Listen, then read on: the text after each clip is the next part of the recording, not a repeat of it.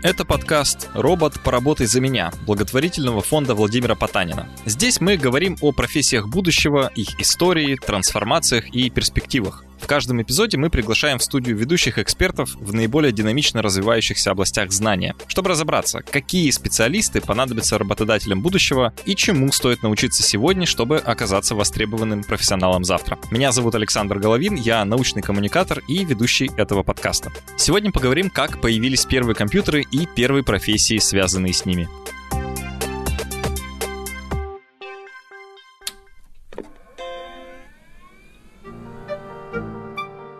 Самое раннее употребление слова «компьютер» относят к 1613 году. Слово это встречается в книге английского писателя Ричарда Бретт Уэйда. Интересно, что слово «компьютер» в книге Бретт Уэйда означало вовсе не предмет, а профессию. То есть человека, который проводит вычисления. Профессия эта сохранилась вплоть до конца 19 века, когда компьютерами начали называть не людей, а механические счетные устройства – в этом эпизоде мы расскажем о появлении первых компьютеров, о том, кто их создавал и обслуживал, а также какое будущее у компьютерных технологий и какие новые профессии появятся в связи с переменами.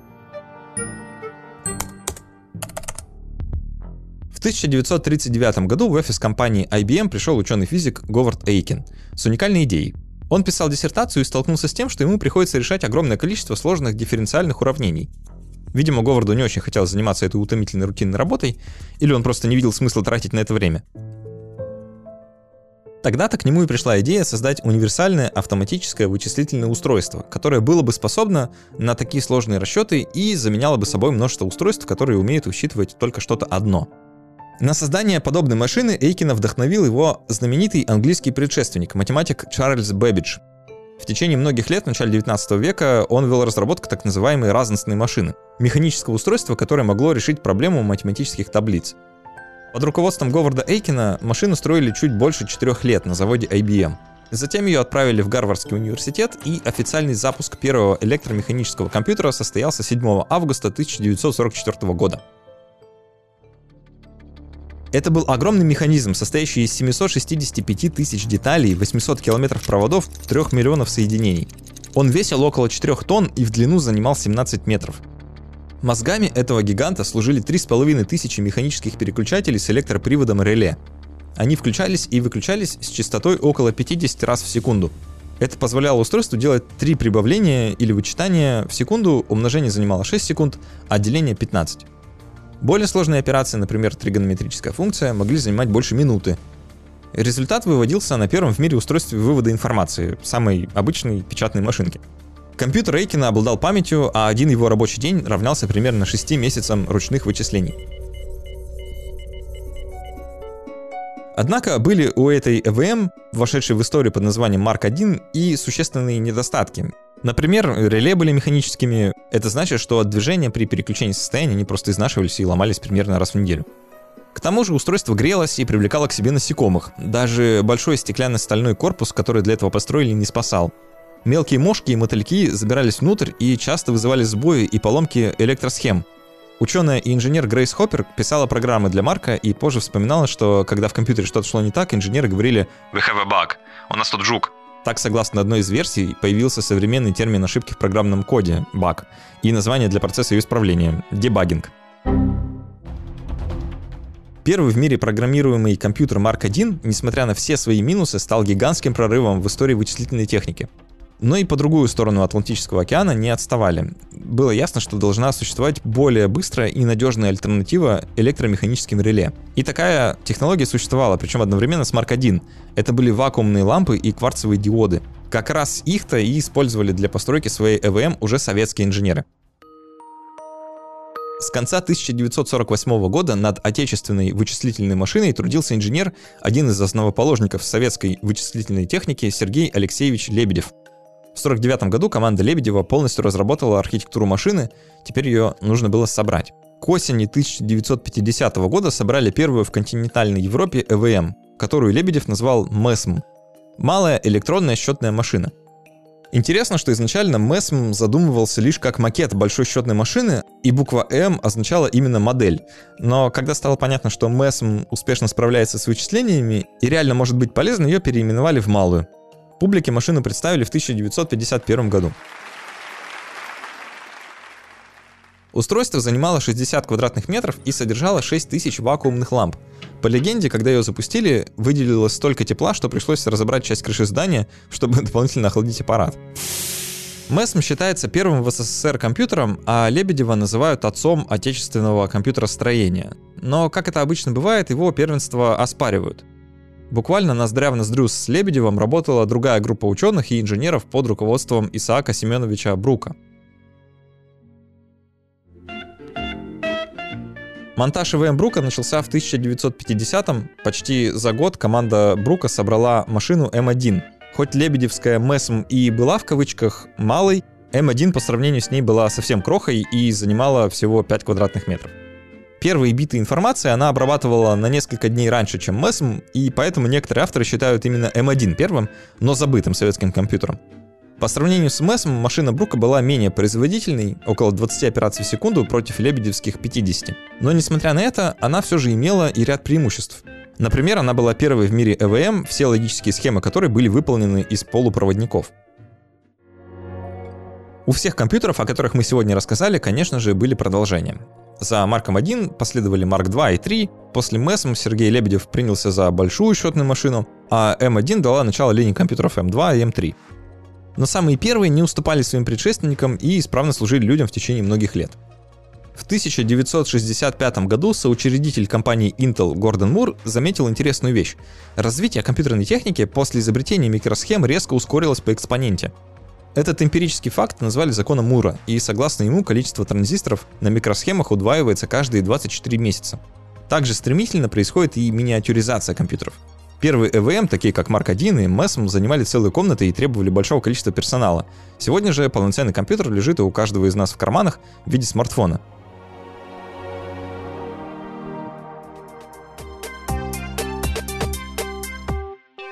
О том, куда движется компьютерная техника и какие специалисты будут разрабатывать и обслуживать компьютеры будущего, мы узнали у Александра Яковлевича Каплана, психофизиолога, профессора биофака МГУ имени Ломоносова, заведующего лабораторией нейрофизиологии и нейрокомпьютерных интерфейсов.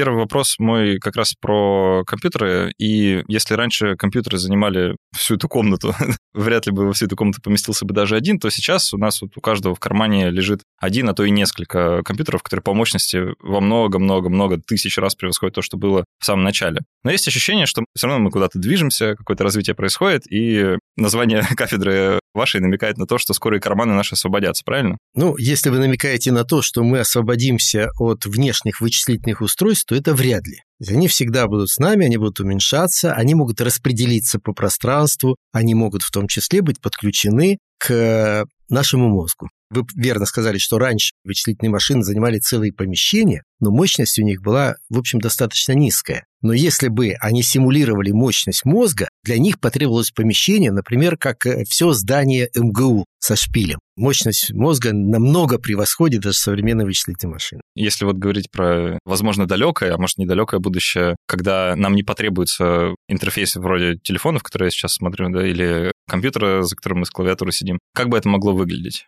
Вы знаете, вот единственный такой вот способ практичного наблюдения за тем, что делается в мозгу, это так называемая электроэнцефалография. То есть это такие датчики, которые прямо ставятся на кожу головы человека, и они отлавливают отголоски электрической жизни мозга. И вот в них можно расшифровать информационную компоненту. То есть если мы бы знали коды мозга, то мы бы просто ловили наши мысли и тут же передавали бы их вот таким уже электронным путем на вычислительные устройства, которые стоят вообще неизвестно где, может быть, они в облаке. Все, никаких устройств рядом с нами нет. Это было бы идеальный вариант. Но проблема в том, что расшифровать коды мозга теоретически пока что нет подходов, как это можно сделать. Поэтому мы очень скованы и ограничены в этом деле. Но мы можем современные элементы искусственного интеллекта, например, нейросетки, они могут подучиваться. То есть, если им дать скармливать электрическую активность мозга при разных там состояниях, то они могут научиться что-то в этом отлавливать. И вот на этом канале, в принципе, можно установить связь с внешними электронно-вычислительными устройствами, в том числе и сервисными устройствами. То есть теоретически это возможно, но как конкретно это осуществить, мы еще в начальной стадии. Это теоретически возможно, но практически это уже делается, это уже сделано. Допустим, в моей лаборатории уже сделана технология, которая позволяет, например, человеку, который не может говорить и не может двигаться, например, постинсультным пациентам, набирать текст на экране, просто глядя на этот экран. Больше ничего. Это означает, что мы научились расшифровывать его намерение набрать ту или другую букву. И вот вам, пожалуйста, интерфейс, который работает уже 500 таких э, комплексов. Они работают в разных больницах, на руках у пользователей и так далее, и так далее. То есть это наши дни, наше время. Но путь от вот этих устройств реального общения с искусственным интеллектом, как мы общаемся друг с другом, то это еще довольно большой. Если попытаться вот этот механизм обучения на пальцах разложить, просто давайте я расскажу, как я его представляю, вы скажете, правильно или неправильно. Пациента постинсультного, например, который не может двигаться и говорить, подключают к устройству, которое считывает электрическую активность мозга, и дают задание, условно, там, думай про букву А. И он начинает думать про букву А, и машинный алгоритм обучения, он смотрит на паттерны, которые возникают в активности мозга, и пытается на них научиться, что, ага, вот сейчас думают про букву А, а вот теперь про другую букву, и так мы как бы учимся, вот подбираем алфавит конкретного человека. Да, совершенно верно, создаем каталог, это может быть не только буквы, это еще что-то, может быть, какие-то элементарные мысли, я хочу пить, например. И вот создается такой каталог, обученная искусственная сеть, она уже знает, как выглядят вот эти вот изменения в мозгу, и дальше уже, если человек задумал что-то, он сразу по каталогу ищет, ага, он хочет пить. Я, знаете, всего однажды пробовал на себе что-то подобное на какой-то научной выставке, я уж не вспомню, много лет назад. Предлагалось посетителям такое развлечение, нужно было сесть э, перед чайничком, таким, знаете, как самовар такой с носиком, надеть на голову датчики и заставить этот э, носик выдать в стакан воды. И там, в общем-то, был единственный способ это сделать, нужно было просто думать, да, хоть как-нибудь, хоть о чем-нибудь. И я тогда подумал, забавный трюк, конечно, но это совершенно далеко от какого-то управления процессом вот с помощью мысли кажется, что это было сделано так достаточно в лоб, что ли, да, просто вот чем больше активность, значит, наливает, меньше активность не наливает. Насколько мы вообще близки вот э, к тому, чтобы эту технологию применять не только, скажем, там, в больничной палате, да, а уже для каких-то практических целей, может, там, для бизнеса или для простой жизни? Ну, знаете, вот для научной лаборатории типа моей такой чайник э, создать никакой проблемы нет. И причем там очень, я вам ну, скажу один такой секретик, который надо всегда спрашивать, а с какой надежностью работает? Вот задумал, и в скольки процентов случаев это выиграется. У нас больше 95%. И этот краник будет открываться, закрываться, никакой проблемы нет. Проблема в том, нужно ли это здоровому человеку. Да, ну возьмите рукой это все сделайте. Вот в этом проблема насколько эти сервисы прямой связи с мозгом нужны здоровому человеку. Все это игрушки, гаджеты, они интересный фан такой и так далее, и так далее. Но если вдуматься, в общем, не так много таких областей. Но одна из таких важных областей – это прямая связь мозга человека с ячейками памяти компьютера. Не краник открывать, а вот вызывать к действию какие-то биты, байты в этом компьютере. Тогда мы получим действительно связь прямую с компьютером. И если я хочу, например, запомнить какой-то телефон, мне сказали, некуда записывать, я его воспроизвел в мозгу, и он тут же записался в ячейке памяти компьютера. И точно так же считать. Вот это вот теоретически возможно, но пока что еще только-только первый подход. Слово новое узнал, сейчас э, хочу тоже предложить слушателям выучить экзокортекс. Понятие, как будто бы есть такой внешний мозг, на котором мы можем что-то записывать, как такой внешний слой памяти. Это вот... Э, ну вот это вот те самые ячейки памяти компьютера или какого-то вычислительного устройства, которое где-то расположено, которые уже научились связываться с мозгом, и мозг научился связываться с ними. Вот эта внешняя часть будет экзокортекс, а внутренняя часть – это наш родной кортекс или кора, по-русски говоря. Знаете, я сейчас как Аристотель, который вот критиковал писанный текст за то, что люди перестанут что-то запоминать. Вот сейчас попробую то же самое сделать. Насколько это хорошо вообще, что вот мы сможем делегировать э, память э, какому-то внешнему устройству, к которому будем подключаться с помощью какого-то нейрокомпьютерного интерфейса? Не станет ли это для нашего мозга такой ловушкой, что мы вообще перестанем им пользоваться и запоминать? Понимаете, да, все вот эти вот э, переживания, которые там молодые родители, например, могут высказать в отношении детей, которые только в гаджеты смотрят, а книжек не читают. Насколько это вообще хорошо? Вот сейчас кто вообще запоминает там дату Куликовской битвы, когда можно открыть Википедию, все там быстро прочитать. А если это еще и будет доступно быстрее, чем достать телефон из кармана, так вообще? А вы знаете, ну спрашиваете, насколько хорошо? Я отвечаю, очень плохо. Но тут все-таки надо разделять. Вы знаете, если мы решаем какую-то задачку на вычисление, которое в любом случае нам нужно будет на калькуляторе что-то делать, вот это лучше поручить такому мгновенному запросу от мозга и тут же получить ответ, чем мы будем это делать с помощью калькулятора руками. Все, что мы вынуждены все равно обращаться к компьютеру, что-то там набирать и так далее, и так далее, это все вот оправдано. А вот что касается памяти, например, как мы, собственно, сегодня и делаем. Мы уже делегировали всю нашу память по поводу телефонов, она вся в смартфонах. Мы уже действительно не, не хотим знать какие-то даты, потому что мы всегда можем открыть. Вот это чрезвычайно плохо. Тут главное, почему плохо? Это означает, что мы не держим эту информацию в голове. А следовательно, когда мы какие-то проблемы решаем, когда мы обдумываем, когда мы вообще думаем про жизнь или пишем роман и так далее, у нас нет этого в памяти. Мы это все делегировали на внешнее устройство. И такая же проблема с делегированием на воображение мы теряем воображение, потому что все воображение у нас на внешних медийных экранах. Мы хотим вспомнить, что такое Пизанская башня или какой-то собор в Барселоне. Ну, зачем вспоминать, когда можно тут же найти картинку? Мы не тренируем собственное воображение на воспроизведение. А этим и занят наш мозг от момента, когда появился Homo sapiens. То есть мы теряем воображение. Мы, кстати говоря, проверяли воображение у студентов Московского университета. Там по специальному тесту, конечно, ограниченное такое воображение. Представьте себе, как вы сжимаете свою правую руку. Ну, это не Пизанская башня, но тем не менее. 30% показали довольно приличный результат, а все остальные не могут воспроизвести это ярко. Еще 30% их можно подучить. То есть как-то напомнить им, как это делали древние люди. А 40% ничего мы не можем с ними сделать. У них нет яркого представления. Хотя они сами это не знают. Считают, что да-да, мы уже ярко дальше некуда представляем. А регистрация показывает, что почти нет следов. Оптимист сейчас скажет, что ну зато освободится мозговой ресурс для каких-то более важных, возвышенных мыслей, что ли, других творческих порывов. Оптимист будет неправ, потому что чтобы вот эти порывы и возвышенные мысли существовали, нужно, чтобы в голове были образы, была способность помнить много, насколько рассчитан мозг, чтобы все это содержалось в голове и синтезировалось. И тогда у вас появятся невиданные новые машины, новые идеи, новые образы, новые романы и так далее, и так далее. Поэтому здесь вот это очень важно, чтобы это держалось в голове, а не на внешнем экзокортексе. Вот эту грань нужно четко соблюдать, иначе мы действительно выйдем на роль таких автоматов. Вот захотелось что-то, ну, сделали там за тебя. Или вспомнить что-то, ну, кто-то там вспомнил. Действительно, немножко тревожно выглядит. Почти дистопично. Да-да-да, это просто нельзя этого допустить. Мы уже сейчас видим деградацию. У всех, тут неважно, кто профессор или плотник, у всех, потому что воображение вынесено на экраны.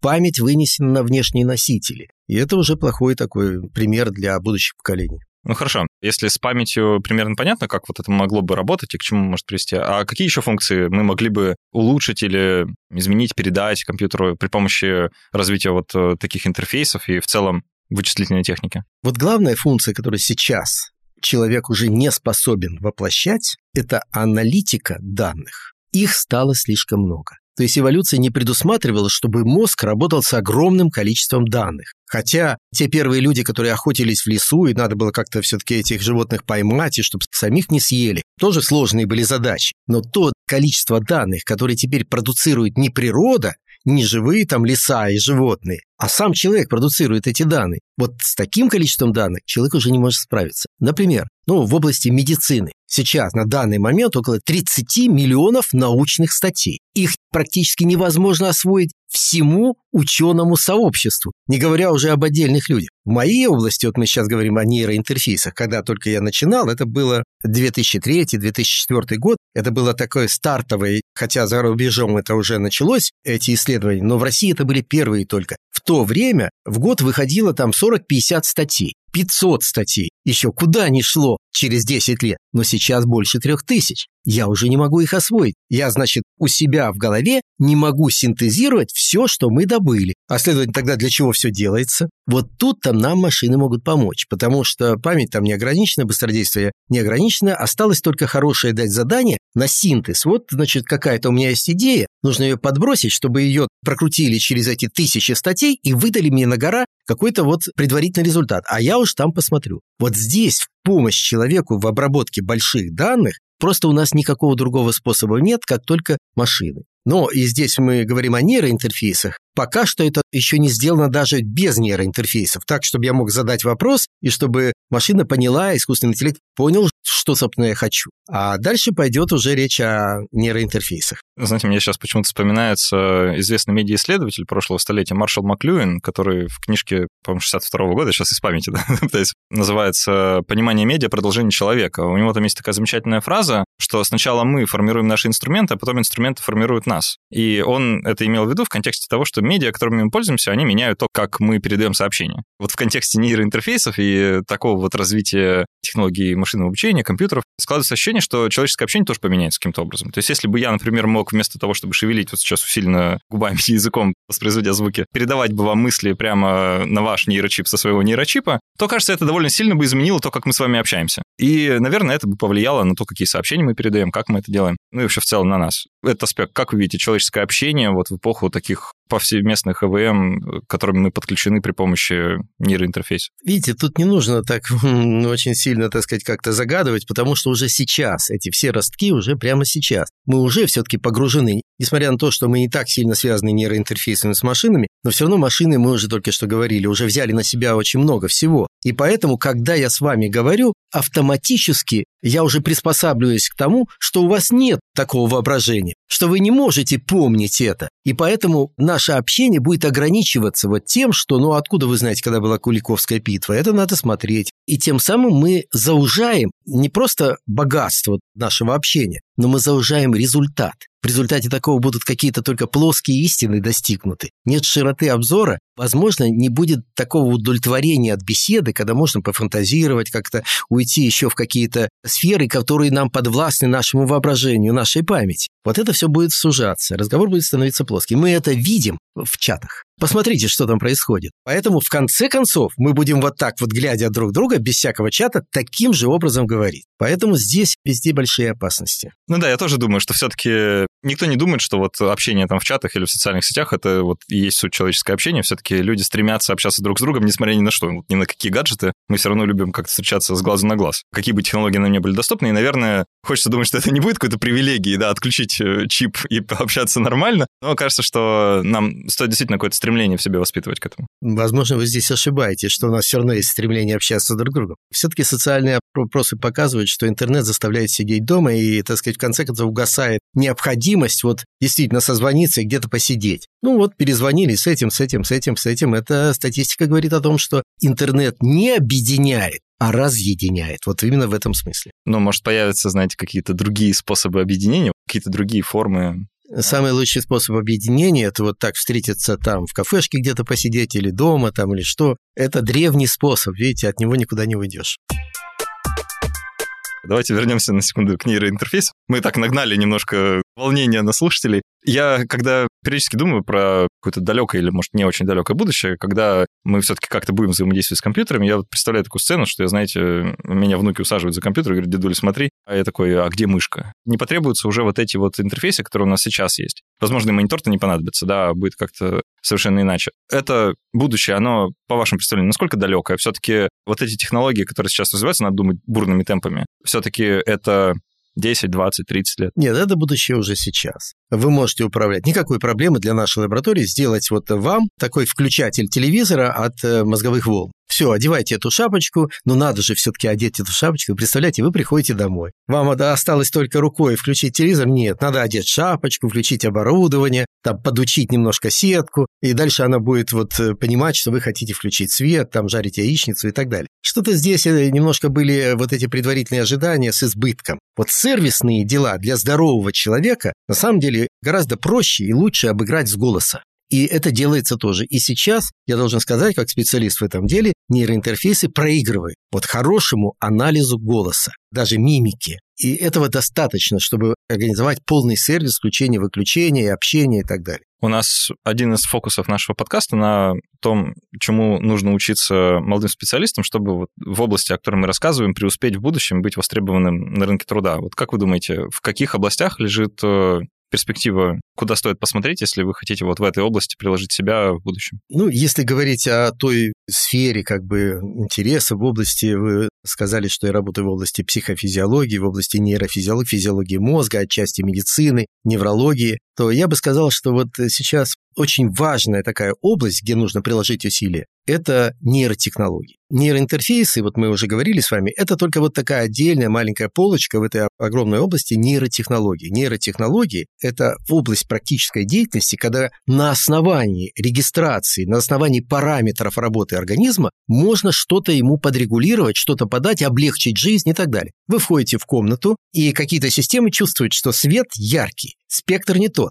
И сразу там меняется это. Вы смотрите, работаете за компьютером на ноутбуке, у вас несколько окон, но системы, подсматривающие за вас, видят, что вы работаете только с одним окном. Остальные вы обрабатываете, но бесполезно. Значит, те остальные пригасить, это сделать покрупнее, и это все будет, вы просто будете видеть, как будто бы это по щучьему велению, этот человек быстро привыкнет, что среда автоматически организуется под него. И точно так же с профессиональной работой. Если вы хотите что-то найти под тем запросом, который вы делаете, машина, искусственный интеллект быстро поймет, что вы хотите найти, и быстро подставит то, что вы ищете уже вам. Мы делаем это сейчас, допустим, в 10 шагов, а там это будет сделано в один. Потому что за один шаг сразу будет понято, что вы хотите, а все остальное будет сделано в миллисекунд. Поэтому вот организация мира вокруг нас, учитывая, что он становится сложный в информационном отношении, он будет вот так подстраиваться, перестраиваться под вас, мы это перестанем замечать. Но для здоровья, для человека, для оптимизации его деятельности это будет очень много. И это только вот мы один аспект. А ведь сколько еще таких проблем, когда человек нездоров, и когда нужно действительно помочь, будет недостаточно какой-то хирургии, где опытные хирурги понимают, что там произошло. А ведь во многих случаях не ясно, что происходит в мозгу. И вот это все нейротехнологии позволит вскрыть причины заболеваний и прочее.